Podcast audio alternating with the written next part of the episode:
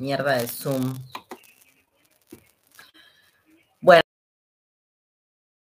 digan si se escucha bien, porque mm, estoy con el micrófono de la compu, que se supone que se escucha bien, pero no lo sé. Así que si alguien llegó hasta acá y tuvo la paciencia infinita de llegar hasta acá, me podría avisar si se escucha bien o si no se escucha nada. Mientras tanto, y mientras espero, voy a hacer algunas cosas que obviamente improvisadas siempre, nunca profesional. Por favor, Betún, salí de acá, no hice. Vamos, retírate, retírate. Bueno, tal vez no viene nadie, puede ser. Me voy a fijar desde este dispositivo a ver si está transmitiendo en vivo, porque tengo mis serias dudas. Dice que sí, que vamos un minuto, pero viste cómo es esto, puede fallar. Entonces yo me voy a fijar desde acá si esto es cierto. Eh, divino vestido. ¿Se escucha bien? Me dicen, se escucha bien, perfecto, ahí llegaron. Bueno, les tengo que dejar algo, banquen, porque todo esto es muy complicado para mí, si ustedes supieran. Si ustedes supieran, y la gente, sábado 19.30, y hay un tal Francisco que vive en Estados Unidos y me escribe por clases. Parala, parala. Bueno, qué manera de sufrir, gente, qué suerte que llegaron hasta acá. Eh, una maravilla, me alegra un montón y necesito me voy a poner los anteojos, necesito copiarles esto fundamental, antes que todo y primero que nada, banquen, ¿eh? Y empezamos. Pero si no hago esto, después lo voy a padecer. Entonces, RP. Por favor, Eliotita. Estoy teniendo problemática con los animales también, que están un poquitito intensos, ¿viste cómo se ponen? Sobre todo cuando el tiempo apremia. Bien, esto por un lado.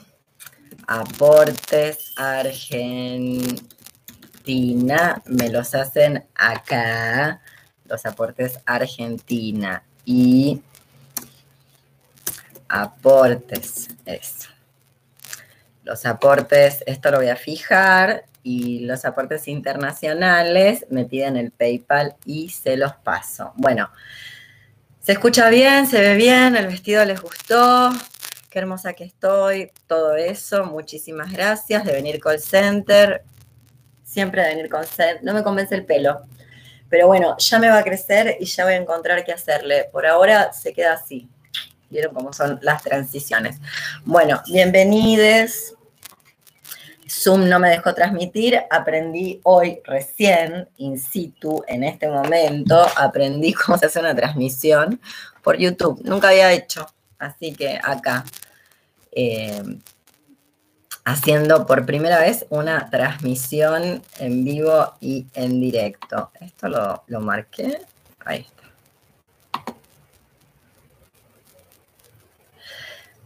Bueno, bien.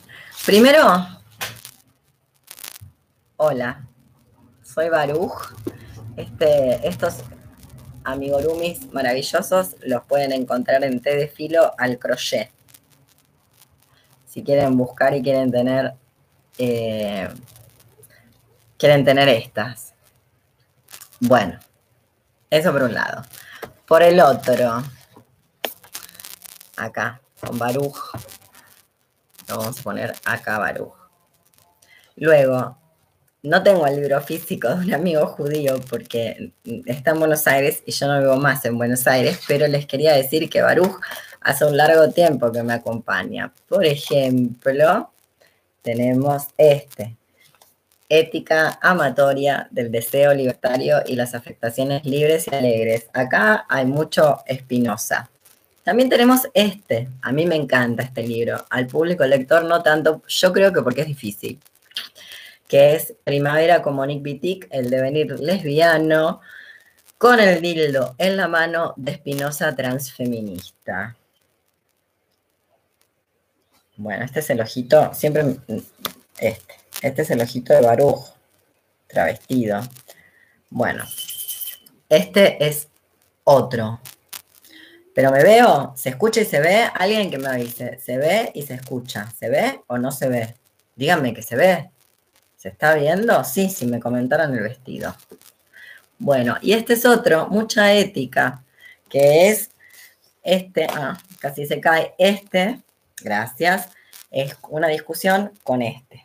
Básicamente es la crítica a este, que es el ética mutante, el deseo disca y las afectaciones eh, de la interdependencia funcional, nunca un título corto.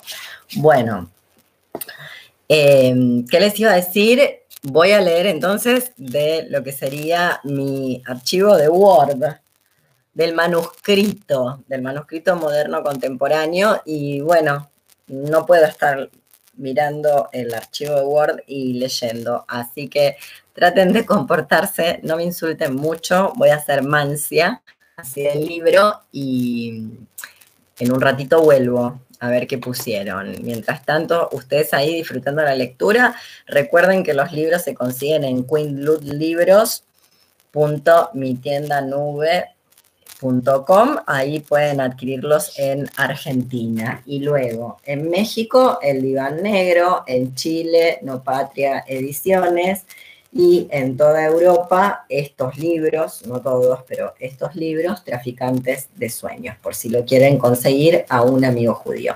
Y en Argentina, conmigo, ahí en mi tienda nube.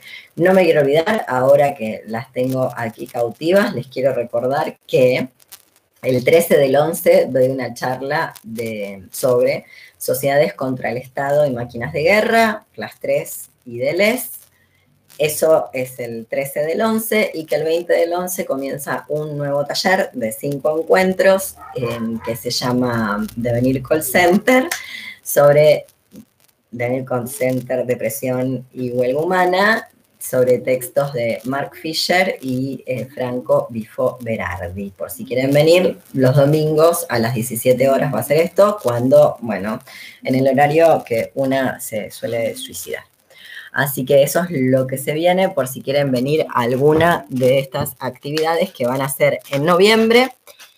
Ah, y me olvidaba, para la gente que no nos coinciden los horarios, voy a estar em, dando en diferido el, taller de despintarse, antropología para atacar las realidades contra el blancamiento ciudadano, neocolonial, merch del bien. Así que son packs de cuatro y de ocho clases grabadas de tres horas cada una más o menos, más dos clases por pack opcionales, grupales en vivo por Zoom para consultas y dudas por si alguien gusta. No voy a liberar los videos, dado que no me están haciendo aportes como corresponde, se cortó el chorro de liberar videos. Si quieren videos liberados van a tener que hacer aportes, cosa que no están haciendo mucho, o bueno, o son aportes que me alcanzan para un paquete de yerba. Con lo cual, eh, gracias, pero bueno, esmérense. Bueno, vamos a lo nuestro. Leo, entonces, cualquier cosa me avisan y voy a ir haciendo un salteado porque es difícil sin el libro físico andar leyendo. Cualquier cosa que se interrumpa, que no se vea o lo que fuera, me avisan porque es mi primera vez transmitiendo en vivo directamente de YouTube. Era más fácil de lo que pensaba.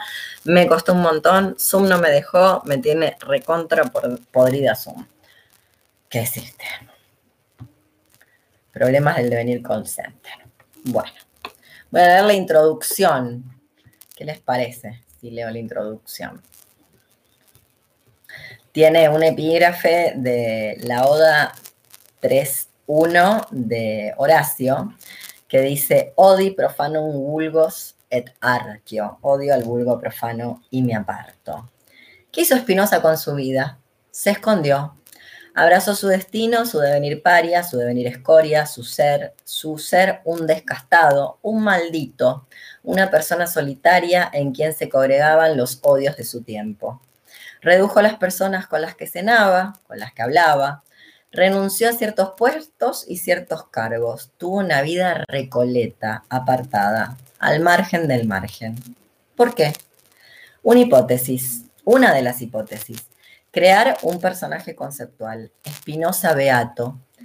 Hay quien dice que en realidad lo que hizo es aplicar el propio conocimiento de su ética, es decir, cuando encontramos algo que nos descompone tenemos que raudamente retirar el cuerpo de ahí, casi como un automatismo. Automatismo o instintos de esos que hay que volver a construir para restablecer el equilibrio del cuerpo, la famosa homeostasis.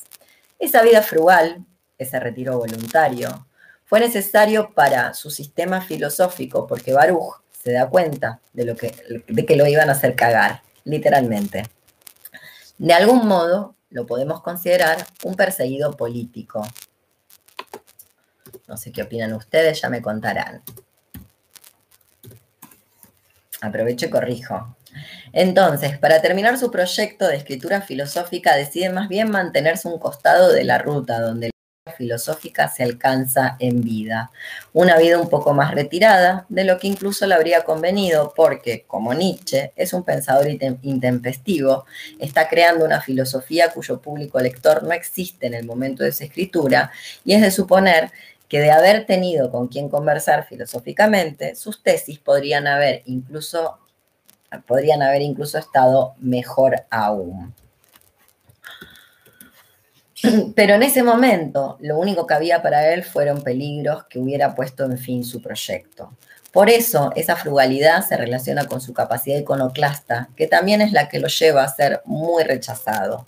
Ante eso, Spinoza se retira ofensivamente del mundo social, en vez de, como una muñeca rota, vistimistamente mendigar un lugar. Espinosa no es ese ser amable del retiro espiritual. Su vida y su pensamiento ofendían lo que existe, ofendían a las personas, a su tiempo histórico. Y frente a eso, en vez de seguir hacia adelante intentando ser aceptado, se retrae. Que el tiempo lo absuelva. Y así fue. Obviamente la filosofía te obliga a detestar la invencibilidad. Como bien dice Deleuze, uno de los novios que más ha querido Baruch, pero no alcanza para sosegarte, para que suprimas la incomodidad que te producen los imbéciles. Lo único que te queda es separarte, una retirada ofensiva como afirman los Tikkun. No alcanza la filosofía para que suprimas la incomodidad frente a la imbecilidad que te hace descender a su nivel donde siempre ganan. Por eso, también siguiendo a Shields, la filosofía, su enseñanza, tiende a congraciar a quien la procura con su soledad. La soledad del devenir espinosa es positiva y productora, se deriva de procurar sustraer el cuerpo de las sociabilidades envenenadas, mundo hecho de comunidad terrible, donde toda la gente está permanentemente provocándote para que tengas ataques de ira o para que pises el palito y puedan enjuiciarte. En ese sentido, este judío odiado por todos, y propios judíos, siempre será el amigo indispensable de quienes emprenden el exilio de todos los órdenes. Un niño perdido, con un manual o cartografía de cómo escapar de este mundo. Esa soledad es necesaria para incrementar la potencia, si no, no se puede hacer nada. Las redes sociales y los smartphones a la altura de esta captura. De hecho, cuenta la leyenda que durante una conferencia de Les le responde un miembro de su auditorio que se quejaba de que nos dejan demasiado solas, que por el contrario no estamos lo suficientemente solos. Esa soledad que es la que te sustrae de la sociabilidad envenenada dentro de la comunidad terrible, necesaria para producir lo que se tenga que producir. Es decir, en términos espinocianos, para no tener la potencia obturada, para incrementar la capacidad de obrar, es decir, la potencia finalmente. El sistema teórico de Spinoza tiene que ver con cómo vivir juntos. Es necesariamente una teoría de la interdependencia, sin dejar de lado que no todo el mundo se puede interconectar, porque a veces ciertos cuerpos se descomponen o se envenenan al juntarse. Tenemos que encontrar maneras de producir un arte de las distancias, en el sentido de que mucho pegoteo nos hace mal, es decir, cómo ser interdependientes sin estar juxtapuestas, por decirlo de algún modo, o sin generar flujos de resentimiento, sin generar deseos de aniquilar lo otro que me descompone, y al mismo tiempo lograr el incremento de la potencia componiéndose con otros cuerpos. A esa composición se la puede llamar agenciamiento, que en general son maquínicos, porque lo que producen son máquinas en el sentido de un funcionamiento como por ejemplo de cómo te enganchas otra cosa, vagones de un tren que se descarrila de una sociedad sin razón. Los agenciamientos son singulares, no sabemos a priori lo que nos va a componer, hay que ir y experimentar. Pero con cautela, como un gato feral, como una araña. Espinosa no tuvo reconocimiento en vida. No es que no tuvo ninguno, no es que eran todos estúpidos y nadie se dio cuenta de que era un genio, un lúcido, pero él también sabía que lo que tenía para decir no era para todo el mundo y por ende se abrazó a su impopularidad. Al fin de cuentas, el devenir minoritario no es metáfora y es menester entenderlo cuanto antes mejor. De algún modo sabía, herencia de sus queridos filósofos estoicos y epicúreos de la antigüedad greco-latina, que la popularidad es otra trampa, otra captura. Ni buscó ni deseó la fama, no salió a competir con nadie. Se retiró al centro de sí mismo, se encontró dentro de sí, en sus obsesiones, sus libros y su pensamiento, y ahí construyó un monumento más perenne que las mismísimas pirámides, como bien dice el poeta. No le interesaba más. No es que Spinoza tuviera un apego temeroso y excesivo por su propia vida individual. Lo que quería era terminar lo que tenía que hacer, su escritura, su tiempo para pensar. Pese a lo que mucha gente le parece una inconmensurable soledad, Spinoza sabía que no somos individuales ni cuando somos una sola persona. Somos siempre multiplicidades. Componer supone un tercer cuerpo, siempre. Y para eso se hizo espacio, que es tiempo, sin el cual nada se puede. No hay manera de incrementar las potencias estando aisladas, que no es lo mismo que sostener que las potencias incrementen en la sociabilidad envenenada. La potencia no se puede incrementar sola, depende para componerte de otros cuerpos. Siempre tiene que haber algún otro cuerpo para fomentar, para formar, perdón, ese tercer cuerpo. Pero cuerpo no quiere decir personas, mucho menos seres humanos. Por otro lado, no se puede incrementar la potencia sobre la descomposición de las partes constitutivas de otro cuerpo. Es decir, no hay manera de que tu potencia se incremente desmontando el Amazonas o propagando un virus que asesina especialmente a personas con comorbilidades, como quien está leyéndote este libro. Por eso el capitalismo es imposible desagregarse, dejar de pensar en términos de política clásica, desagregarse de los rituales propios del folclore militonto y los activismos, fábricas de tristeza que solo sirven para descomponer aparatos de captura.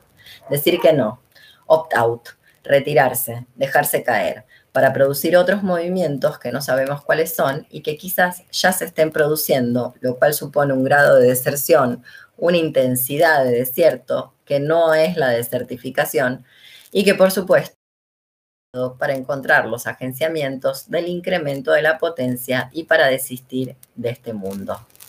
Bueno, qué calor tenerla acá espinosa.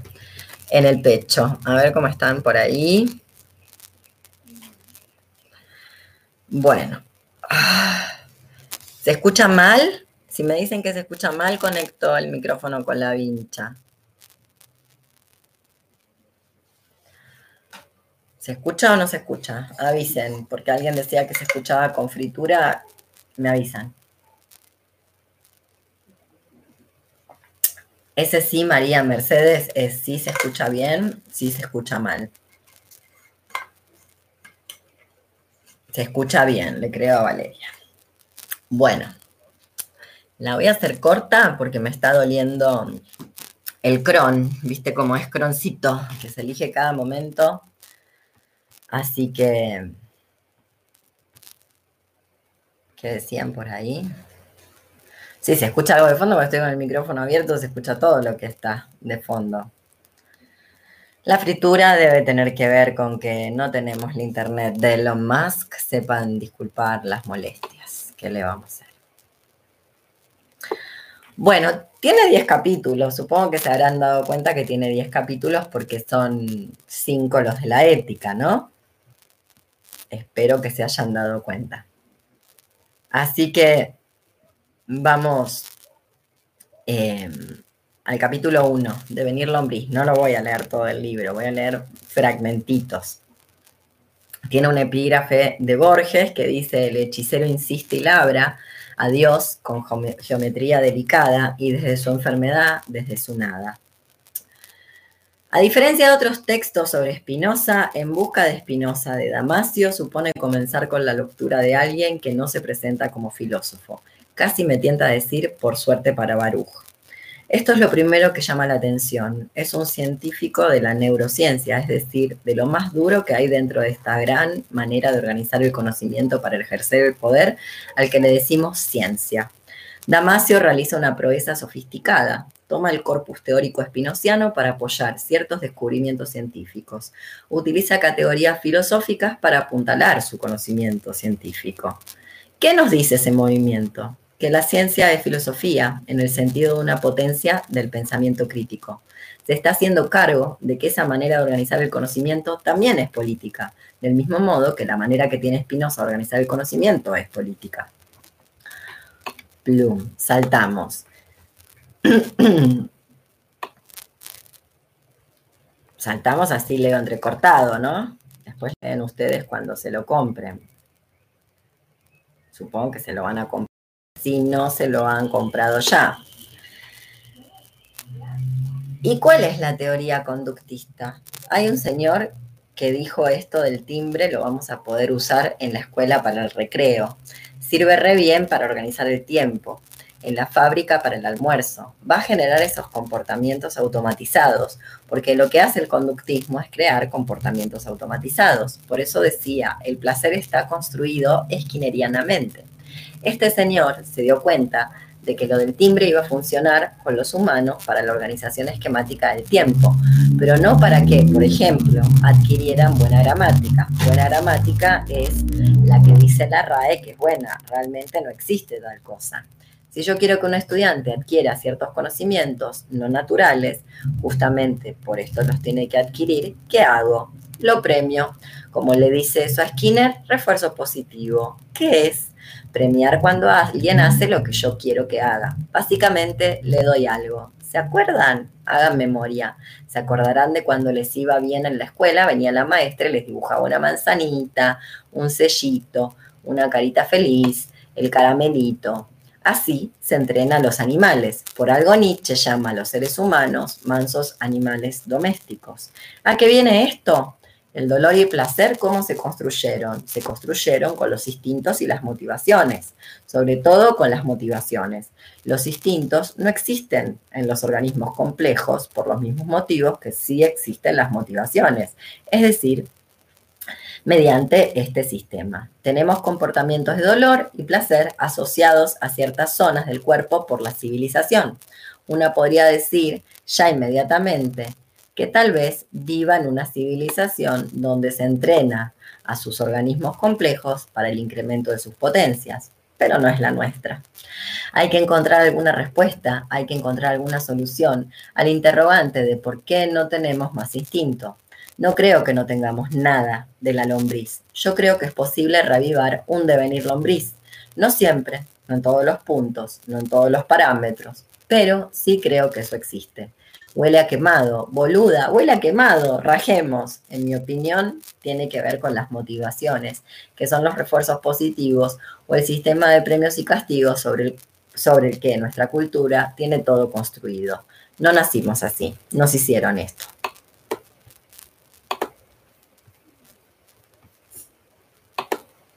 Bueno, sigo. Si les va gustando, sigo, sigo. Capítulo 2. Vamos a leer un fragmentito del capítulo 2. Que la mejor parte de este libro son. ¡Ay, me perdí!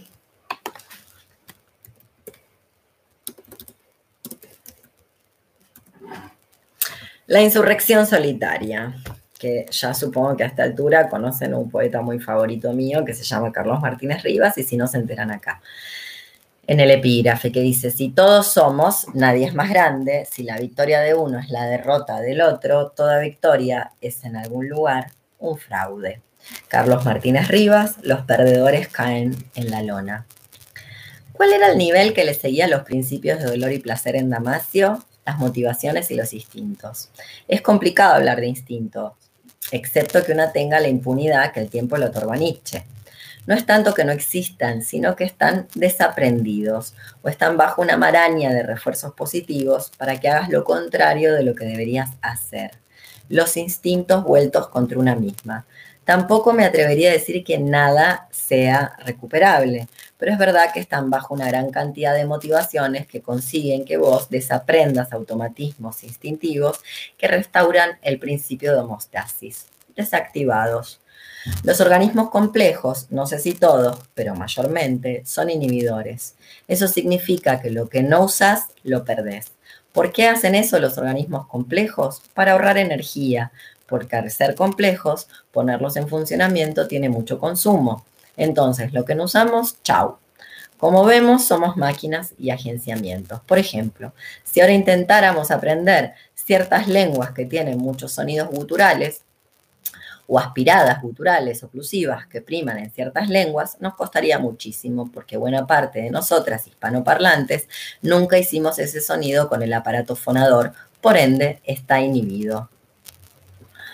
Aparentemente en las neurociencias, esta idea de que la mente comanda al cuerpo ya está desechada. A partir de la lectura de Damasio, ¿qué aprendimos? El cuerpo es el que da toda una información, un estado, y no es la mente, no es que la mente le dice al cuerpo, sino que el cuerpo genera cosas en la mente. Cuando decimos el cuerpo genera cosas en la mente, ¿qué parte del cuerpo? El cerebro. Occidente tiende, tiende a separar esto, tiende a decir la mente por un lado, el cuerpo por el otro. El cerebro que es un órgano, entonces la primera razón para entender que nos van, perdón, la primera razón para entender que no van por separado mente y cuerpo es que el cerebro es una parte del cuerpo y que a su vez está hecha de lo mismo que están hechas las otras partes del cuerpo. La culpa de todo la tiene Platón, como vemos. Bueno, todo esto ya lo había pensado de algún modo Spinoza, porque él nos considera modos del ser. ¿Y el ser qué es? ¿Dios o la naturaleza? Eso es uno. ¿De qué está hecha una persona, un organismo viviente? ¿Qué somos? Somos minerales. Por ende, no hay mucha diferencia. Todo lo que existe es mineral, no solamente, pero en buena medida, todo lo que existe es mineral. La cantidad de minerales es finita y se va reciclando, entonces nosotras estamos compuestas de minerales que en otro tiempo fueron otra cosa. Como el MMS, de que el dinosaurio de plástico de, PVC está hecho de dinosaurio muerto hace millones de años, entonces están vivos. Yo tengo dinosaurios de plástico, tengo un tiranosaurio rex, no se los traje, tenía un dinosaurito para mostrarles. Bueno, si somos minerales, entonces, ¿qué pasa con las funciones inhibidas? Inhibidas porque no las hemos usado. Dejan de estar disponibles. No obstante, no siempre, no en todos los casos.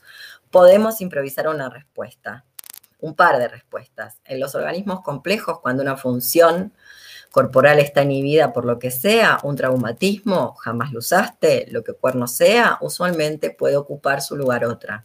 La información está más de una vez, o sea, no es que está una sola vez y en un solo lugar, y por eso, por ejemplo, en la pérdida de masa encefálica, cuando se pierden determinadas funciones motrices, hay otra región del cerebro que se desarrolla o que se puede desarrollar.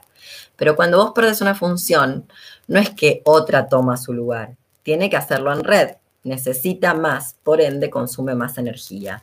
Vos podés funcionar perfectamente con un menisco roto, pero vas a necesitar una cantidad de músculos en la zona que vas a tener que ejercitar, no te lo va a sostener solo el cuádriceps, etcétera. Sigo. A eso se refiere Damasio con la red. No es tan simple la plasticidad celular, tiene un límite. Tampoco es exactamente que si me queda atrofiada una función, viene inmediatamente otra en su reemplazo. No somos Piccolo de Dragon Ball Z, que le cortan algo y se regenera, le aparece enseguida. Solo el ser es uno y por ende eterno, no sus modos. Pero sí hay una buena chance, una buena posibilidad de que si estimulaste ciertas regiones, otras en red tomarán su lugar. Pero tienen que hacer, tienen que hacer red. Si no pueden hacer red, no lo harán. Como Spinoza nos ha enseñado, un cuerpo capaz de muchas cosas, con mucha capacidad de afectación, tiene un alma cuya mayor parte es eterna. Les sugiero que lean Spinoza como se lee la poesía, no literalmente, sino en metáforas, porque la matemática, y recordemos que esto es un tratado de geometría, es muy poética, como el universo.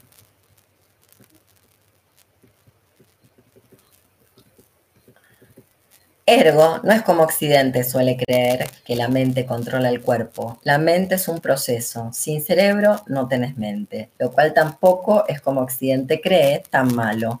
Esa es la razón por la cual el intestino, me está doliendo un montón la panza, quiero que lo sepan, no produce imagen. Si bien siente emociones y ante una emoción que mi mente traduce como miedo, no tiene nombre en el instinto, al menos al, fin de cuentas, decirle miedo a esa emoción es una convención social, decide parar, pararse para recuperarse y restablecer su principio de equilibrio. Por eso nuestra querida lombriz sabe que hacer ciertos que ante ciertos estímulos, mucho mejor que el común denominador de los seres humanos, sabe qué hacer ante ciertos estímulos, mucho mejor que el común denominador de los seres humanos. Los sentimientos están ahí por eso no son emociones. El sentimiento es la vocación en la mente de una emoción. Podríamos decir que para llegar a un punto medio con Damasio, entre quienes somos muy deconstructivistas o postestructuralistas, y Damasio, que no lo es, el lugar intermedio donde podemos pactar un entendimiento, las imágenes que evocas en tu mente tiene que quedar claro que dependen del cerebro. Sin cerebro no va a existir ese proceso que se llama mente, necesario supuestamente para llegar a organizaciones sociales muy complejas. Son parte del sentimiento como evocación de la emoción. Pienso que quizás nos encontremos frente a las famosas ideas inadecuadas, producto de estímulos o adoctrinamientos o refuerzos positivos o todo tipo de estimulaciones conductuales o conductistas, sociales y culturales, civilizatorias, mientras que la emoción es la emoción, no es cultural. La emoción es una reacción orgánica ante un cierto estímulo, que vos leas esa emoción orgánica ante cierto estímulo de una determinada manera y no de otra, es la cultura. Y justo la cultura occidental es enemiga de los existentes. ¿Qué dice Spinoza de las pasiones tristes? ¿Qué hay que hacer con las pasiones tristes? Evitarlas. Si no las pudiste evitar, encontrar un afecto alegre que contrarreste de la misma intensidad o mayor, lo cual muchas veces es algo imposible o muy difícil de hacer. Hay que decírselo a Spinoza. Hola Spinoza, es muy difícil encontrar pasiones alegres. Vivimos en el capitalismo tardío, Spinoza. Esto ya es imposible de hacer. Lo siento. Especialmente si ese contrapeso tiene que ser hecho desde el cuerpo y estamos atravesando, por ejemplo, una pandemia, una pandemia, una crisis económica, eh, una catástrofe medioambiental, en fin, todas esas cosas. Podemos advertir que por eso, como bien dice el Comité Invisible, Acaticun, los gobiernos saben muy bien cómo gestionar la crisis, hasta el punto de inducirlas o incrementarlas, porque realmente es muy beneficioso para los cálculos del poder. Se ha dicho de paso, recordemos que la resistencia más eficaz no tiene que ver con acríticamente transgredir la prohibición, sino, contra la, sino con la contraproductividad, que muchas veces adopta la forma de un no hacer, un desistir. Pero volvamos al cruce neurociencia con Espinosa. Dije, volvamos y me fui a otra parte. Nada que ver. Bueno, es un libro que tiene muchas aristas, no es solo Espinosa. Miren esto, por ejemplo. Me metí acá de repente. Al fin de cuentas, producir otras imágenes mentales no tiene que ver con la conciencia o la voluntad ni con el yo. Por eso Spinoza, ¿qué dice de la experiencia? ¿Qué hay que hacer? ¿Cómo sé que algo me incrementa la potencia? Probándolo. Lo tengo que experimentar, por supuesto con cautela. ¿No podríamos entonces probar tener un devenir, no digo estático, pero improductivo en los términos que se nos ha dicho que producir significa? Si queremos tener otras imágenes mentales, ¿qué hay que hacer? Otras experiencias con el cuerpo. Es ahí donde aprendemos otras cosas. Y por cierto, una vida, por caso menos sociable, en un mundo donde la sociabilidad está tan envenenada como el medio ambiente, sería también hacer otras cosas con el cuerpo. Foucault, en una entrevista conocida como Sexo, Poder y Gobierno de la Identidad, analiza la cuestión de cómo generar nuevos deseos. Foucault, que obviamente sí ha leído Spinoza, sostiene que para generar nuevos deseos no puede haber un programa de acción política per se directamente relacionado con desreprimir el deseo y descubrir la verdadera identidad sexual. Es un texto que a su modo anticipa algo de lo que hoy podríamos llamar, o lo que hoy podríamos afirmar, el closet es un dispositivo occidental de blanqueamiento. Hay que fugar de las identidades, especialmente de aquellas visualmente asimilables. El gato está rompiendo todo, obvio. Asimilables, lo que me gusta denominar visibilizacionismo.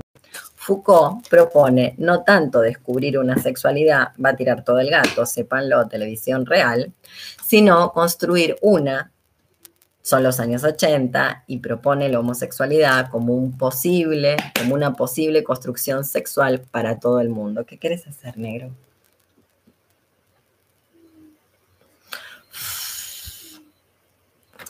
Y propone la homosexualidad como una posible construcción sexual para todo el mundo, independientemente de su orientación y su deseo, como modo de vida eso hoy, pero con la quietud de la vida disca.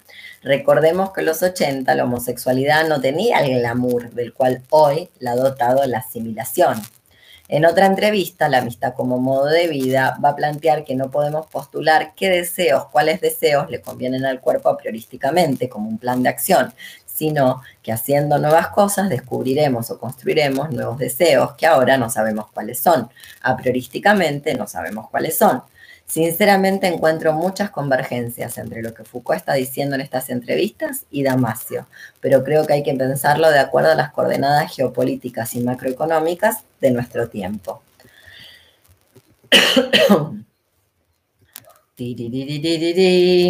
Salto un poquito para leerles entrecortadito.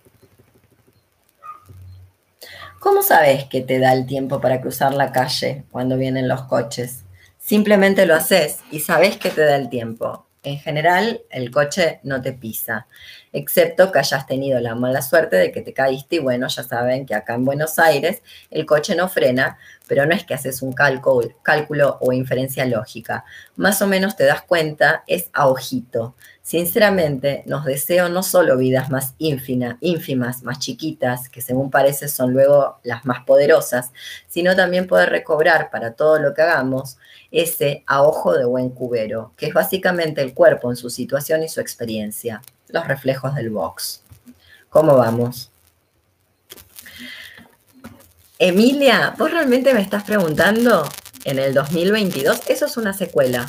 ¿Dónde encontramos esas entrevistas Foucault? En Google, mamita.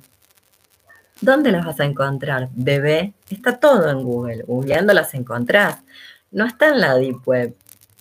Es sorprendente la pregunta en el 2022. Yo creo que esto es una secuela. No puedo creer la pregunta. Vengo acá y mira lo que me encuentro. Impresionada. En fin, me sorprenden. Miren que los reflejos del box se entrenan, ¿eh? sépanlo ya, sépanlo. Bueno, eh, capítulo 3, libre de la metáfora y del mito, una epígrafe de Jorge Luis Borges, no lo turba la fama, ese reflejo de sueños en el sueño de otro espejo. No es tanto ser especialistas en el señor Espinosa, sino intentar ver una Espinosa o textos alrededor de Espinosa, como es el caso de Lordon, ver qué nos puede servir de ayuda a memoria para reflexionar qué hay que hacer con la vida sobre temas donde parece que el consenso es absoluto. ¿Qué se aprende con Lordon en términos de praxis vital? El salario es una forma de esclavizar, el salario es una forma de control, es una trampa. Entonces, toda esa cuestión de que asalariadas nos emancipamos es un error, un error muchas veces feminista, que allá lejos y hace tiempo Emma Goldman nos advirtiera acerca de la tiranía, de la emancipación o su falsedad, cuando es realizada a partir del modelo capitalista. Nadie se hizo más libre por incorporarse a trabajar una fábrica. Primero, desconfiar del salario, en tanto y en cuanto el salario es una de las tantas técnicas de control más preciadas en nuestro mundo actual, pese a que es casi una quimera inexistente y pese a que hemos visto cómo colocó de rodillas sin miramiento su estamento esclavo durante la primera parte de la pandemia, sin importar sus consecuencias. Sigo, ¿eh?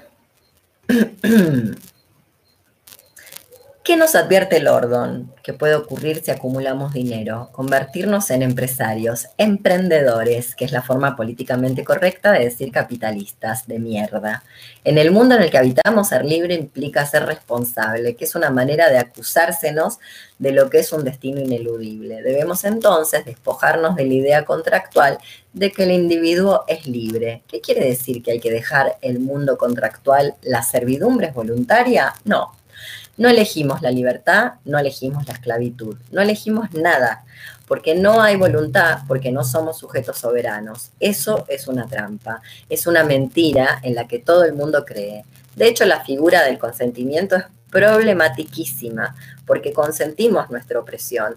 Entonces no se puede usar el consentimiento para legitimar tal o cual acción.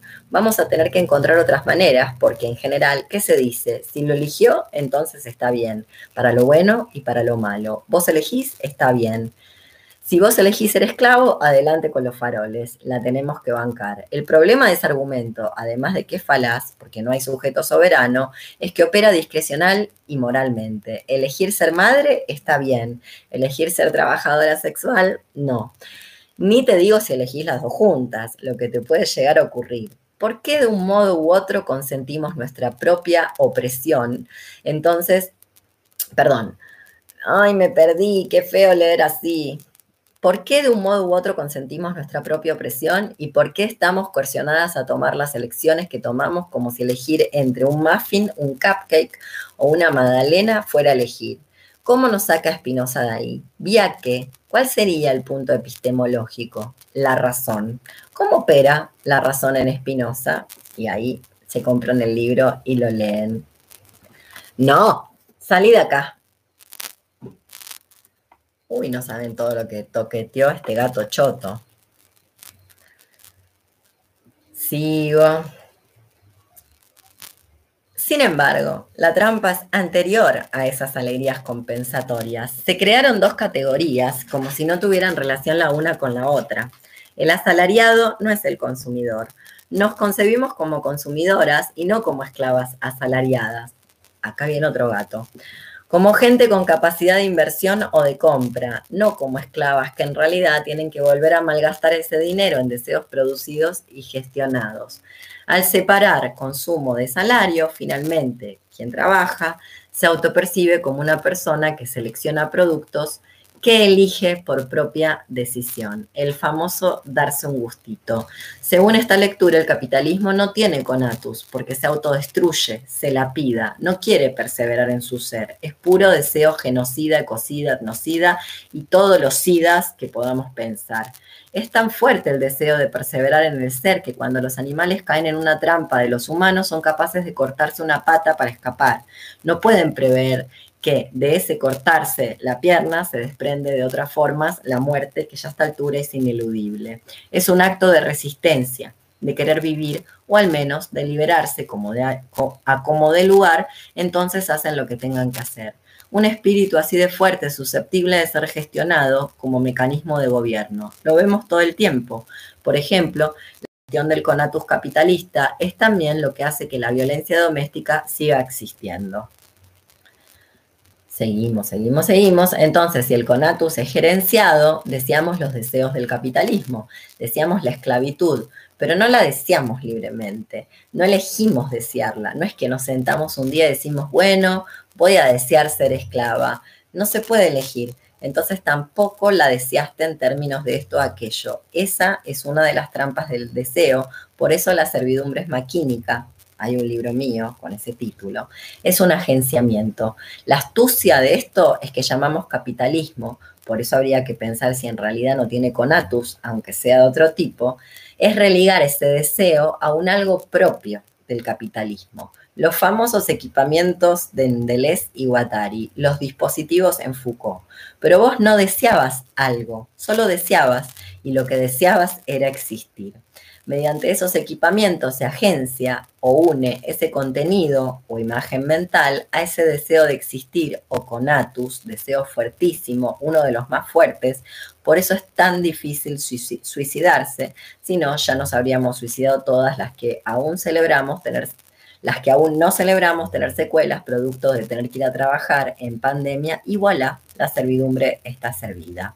Hay que tener mucho cuidado con a qué se une la voluntad de poder, lo digo en Nietzscheano, porque esa potencia es, por decirlo de algún modo, ciega y depende a qué esté unida sus resultados. Ya lo vemos, sus resultados. En fin. Tirititi. Sigo, ¿eh? Tiki tiki. A ver si me hicieron algún comentario.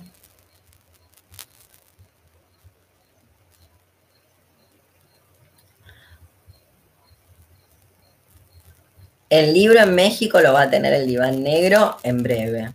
En breve, no sabría decir cuándo. Y recuerden que dejé ahí arriba el link para hacer aportes y que si me quieren hacer aportes internacionales, voy a dejar acá eh, cómo hacerlos más abajo en la transmisión. Bueno.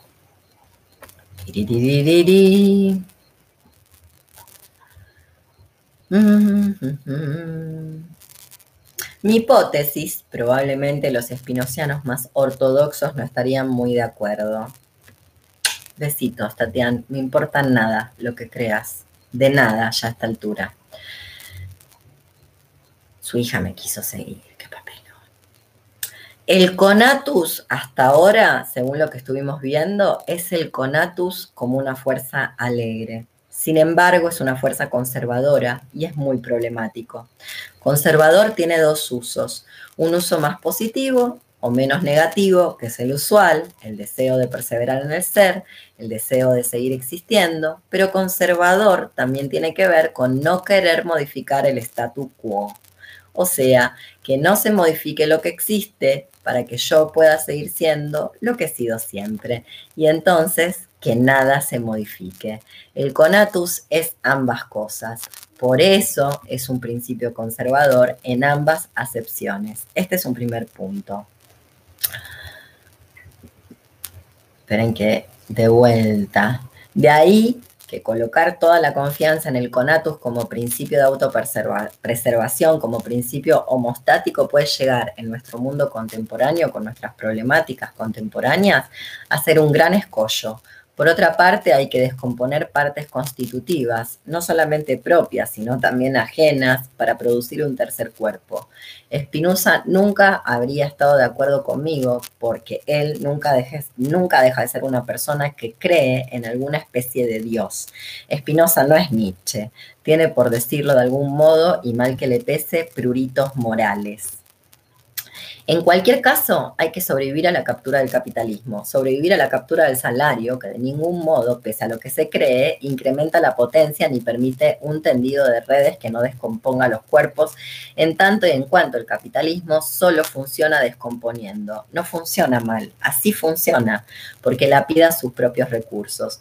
Entonces el problema sería cómo generar una subjetividad múltiple, aunque no me gusta mucho la palabra multitud, pero sí multiplicidad, donde sin pertenecer a la misma clase, al mismo grupo, podemos tender redes, conjurar la acumulación y formar ecologías con lo que existe, desagregándonos de nuestros propios deseos, de los cuales, jamás cesaré de decirlo, en principio hay que desconfiar o cómo armar redes sin pertenecer a los mismos estratos, a las mismas identidades, como pensó en algún momento el viejo feminismo de la Biblioteca de Milán, que tenía una noción, afidamento, para pensar estas alianzas, donde la que tiene más pone más.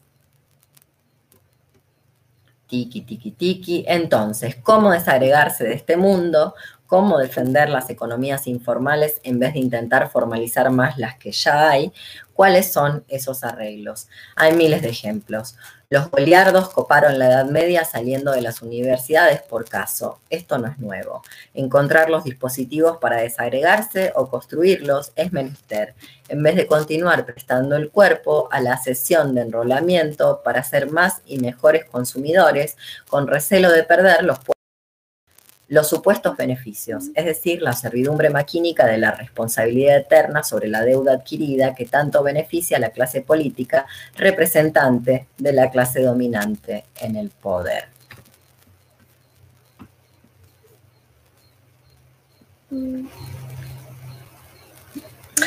El libro, para los que se perdieron, se llama Un amigo judío, Espinosa, Maestro de la Libertad, editorial Quinn Lud. Bueno, voy a leer una última parte, ya les he leído un montón, así que me voy a ir a los últimos capítulos o al último capítulo, a ver si lo encuentro. El último capítulo que se llama, ¿cómo se llama el último capítulo? Tiki, tiki, tiki. Espérense ahí, capítulo 10, una pena extraordinaria, cada vez tengo más gatos intentando tirar todo. Eh, tiene un epígrafe de Cristina Pieri Rossi que dice, ninguna palabra, nunca, ningún discurso, ni Freud ni Martí, sirvió para detener la mano, la máquina del torturador.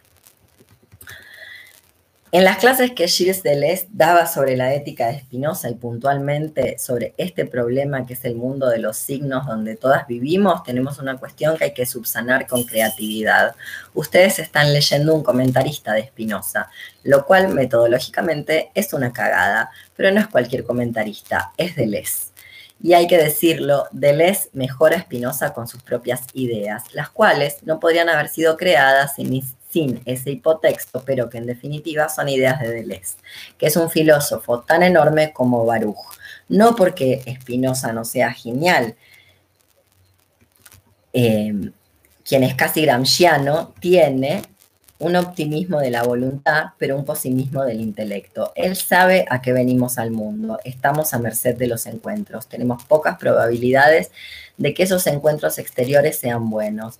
Lo más probable es que sean una mierda, que nos llevemos mal con las que nos vamos a ir encontrando. Estos encuentros son personas, pero también son cosas, la comida, el celular, la computadora, todo lo que existe todo lo existente, perdón, con lo que vamos a generar relaciones de diferentes tipos, agenciamientos maquímicos. Esos encuentros pueden convertirle o no, pueden convenirle o no al cuerpo, lo que quiere decir que le incrementa las potencias que no está obturada la capacidad de dispositivos, aparatos, nodos que se encargan de producir tristeza, para controlarnos, volvernos maleables, somos demasiadas personas, tenemos que ser muchas personas porque el capitalismo necesita mucha gente para poder funcionar. Una de las pocas cosas inteligentes que dijo Marx, el capitalismo necesita el ejército de reserva. Así nadie se queja, están despidiendo gente, cállate y no reclames que allá afuera hay una cola de gente que aceptaría lo que vos no por la mitad de la paga.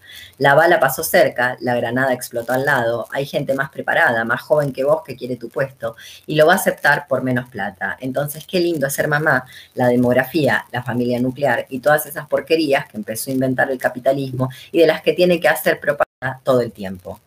Como somos muchas y de repente se nos ocurriera desobedecer, estar alegres, que nuestra potencia no esté obturada, de repente podrían pasar cosas muy revulsivas.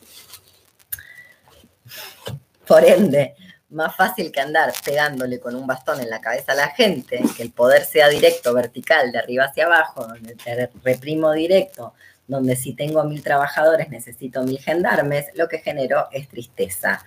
Clonazepam, genero ribotril, angustia. En un momento la angustia fue algo y fue... Eh, la angustia fue algo, fue el motor creativo de mucha gente. Hoy en día cualquier cosa puede ser angustia, desde no poder festejar el cumple en pandemia, hasta que se te descargue el celular.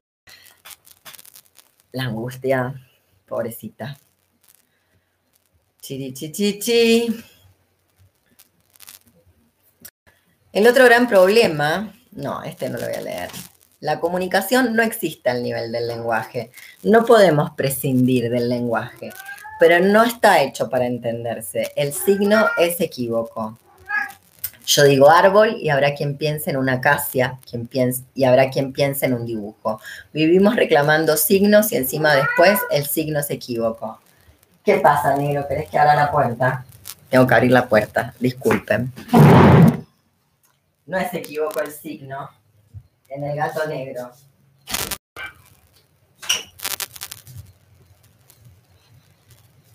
Bueno, Vivimos reclamando signos y encima después el signo es equívoco. Vivimos en el mundo de la ontología y la taxonomía aristotélica, es decir, una creencia de que la potencia está definida por mi asignación, ascripción o pertenencia a un género, clase, categoría X que, ya lo sabemos, es arbitraria y convencional y no tiene que ver con el grado de potencia de la cosa. Tiki, tiki, tiki. Ah, ah, ah. Los signos confunden los efectos con las causas, demandan órdenes y obediencias e interpretan, pero el signo vectorial, que no tiene potencia de signo porque hace lo contrario, te permite detener la máquina de la interpretación, decir algo acerca de tu propia potencia y no del cuerpo que te afecta finalmente nos permite desobedecer. Estos signos ayudan a escapar, rompen las asociaciones y detienen las interpretaciones. Lo que logran es desautomatizar la percepción, que está capturada por el lenguaje dominante, y logran realizar el sueño del primer formalismo ruso. ¿Para qué se desautomatiza la percepción? Para llevar la cosa a lo que está capturado. Es como el poema de Bertolt Brecht. ¿Qué ves cuando vas a las pirámides? ¿Ves a los esclavos tirando de los bloques? El procedimiento del signo vectorial hace que veas a los esclavos muriendo por construir una tumba para faraones. Un disparate. A esos signos vectoriales Spinoza le llama afecciones. Son los efectos del cuerpo exterior sobre el mío. Un cuerpo exterior produce un efecto sobre mi cuerpo. Eso es una afección. En realidad son ideas o percepciones. Un cuerpo exterior me afecta. El problema no es ese cuerpo exterior produciendo un efecto en mi cuerpo. El problema es la idea o la percepción, la cadena que produzco sobre eso. A cada percepción le corresponde un afecto. Es decir, cada idea o percepción de un efecto de un cuerpo exterior sobre mi cuerpo le corresponde un afecto, disminución o aumento de las potencias. Y ya sabemos que para saber si aumenta o disminuye la potencia, hay que escuchar qué dice el cuerpo. Aumenta si aumenta la capacidad de obrar, es decir, la alegría. Y para cerrar, pirín pipín, poder discernir si algo aumenta o disminuye mi potencia, ese es el mundo óptico de la luz y las tinieblas, porque no deja de ser un místico Espinosa. Esto lo hacía mientras pulía lentes, porque era óptico, que a su vez es el famoso régimen de visibilidad de Foucault. ¿Qué es la razón? No es el cogito. Es poder seleccionar las alegrías, cómo, en qué dosis, relacionarme con otro cuerpo me produce alegría o tristeza. Tristezas hay de dos tipos unas que son las del capitalismo y después están las inevitables. Se te muere la gata, es triste. Esas tristezas son inevitables, pero lo que no es inevitable es quedar definida por esas tristezas. A la tristeza inevitable puedo asociarle el, puedo asociarle el tiempo vivido con alegría. Bueno, Shenchi, cuando tenga el libro físico, que ya lo voy a tener, eh, hago otra lectura. Así que por ahora me despido, recuerden los aportes y ahora más abajo les paso toda la info eh, para que puedan realizar aportes y dónde se consigue y etcétera. Así que Betún, parala, parala. Vino Betún, que también es bastante denso. Les agradezco un montón. Eh, en Uruguay lo, lo vas a poder comprar en libros Parison eh, pronto. Por ahora, no, no ha llegado. Eh, eventualmente llegará. Bueno, les mando un beso, lean toda la información. Ahí quedó eh, lo de los aportes, ya saben. Para, para la, para la. Para, bueno, eso.